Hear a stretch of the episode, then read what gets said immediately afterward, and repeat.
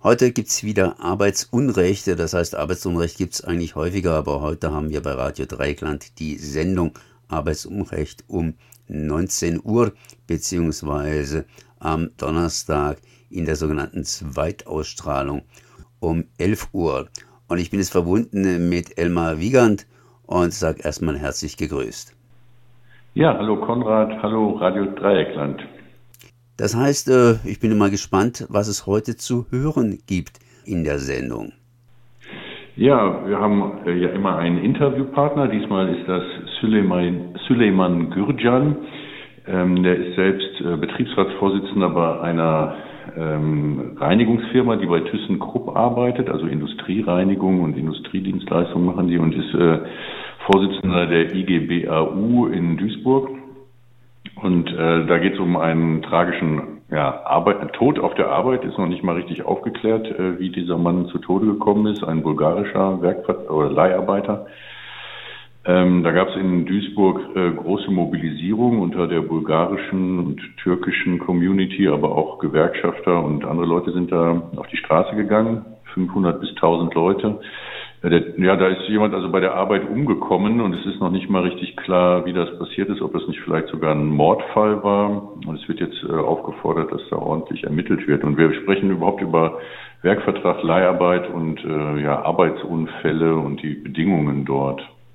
Dieser ganze Bereich, wenn ich das jetzt so richtig äh, interpretiere, ist vor allen Dingen mit ausländischen Arbeitskräften belegt. Oder irre ich mich jetzt da?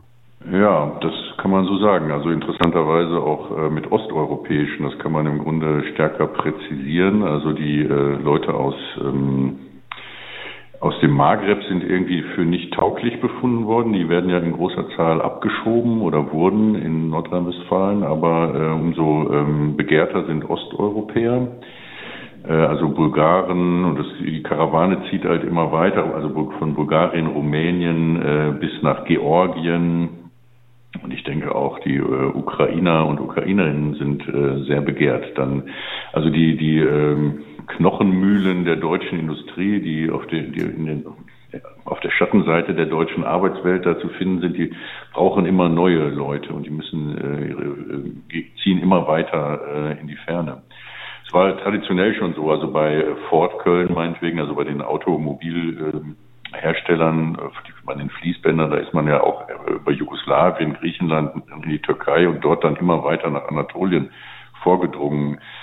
Es liegt daran, dass die Arbeit so ist, dass keiner will, dass seine Kinder das irgendwann auch mal machen müssen, sondern die Leute hoffen, sich ein bisschen was zusammenzusparen und dann, dass wenigstens ihre Nachkommen diesem Schicksal entrinnen. Naja, aber äh, das gilt, sich damit zu beschäftigen. Ja.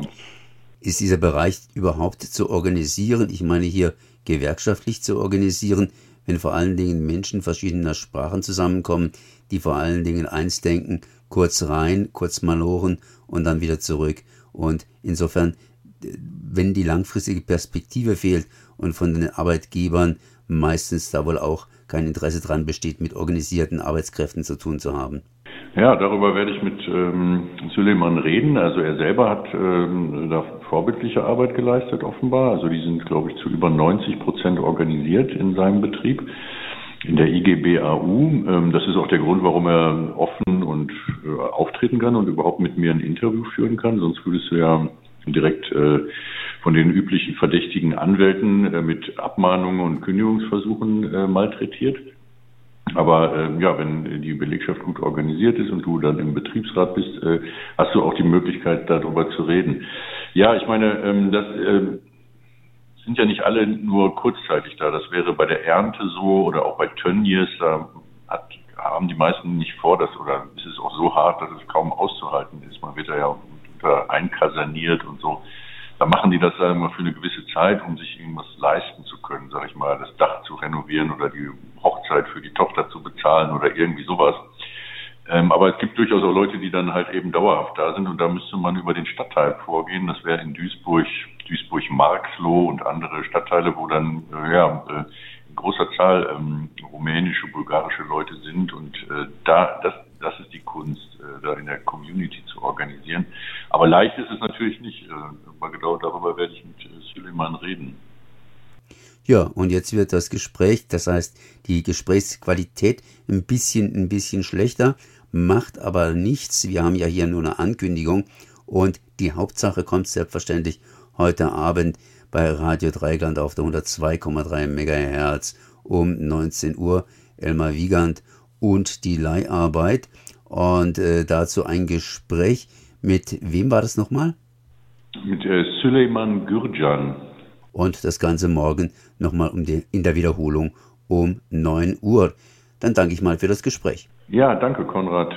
Bis dann.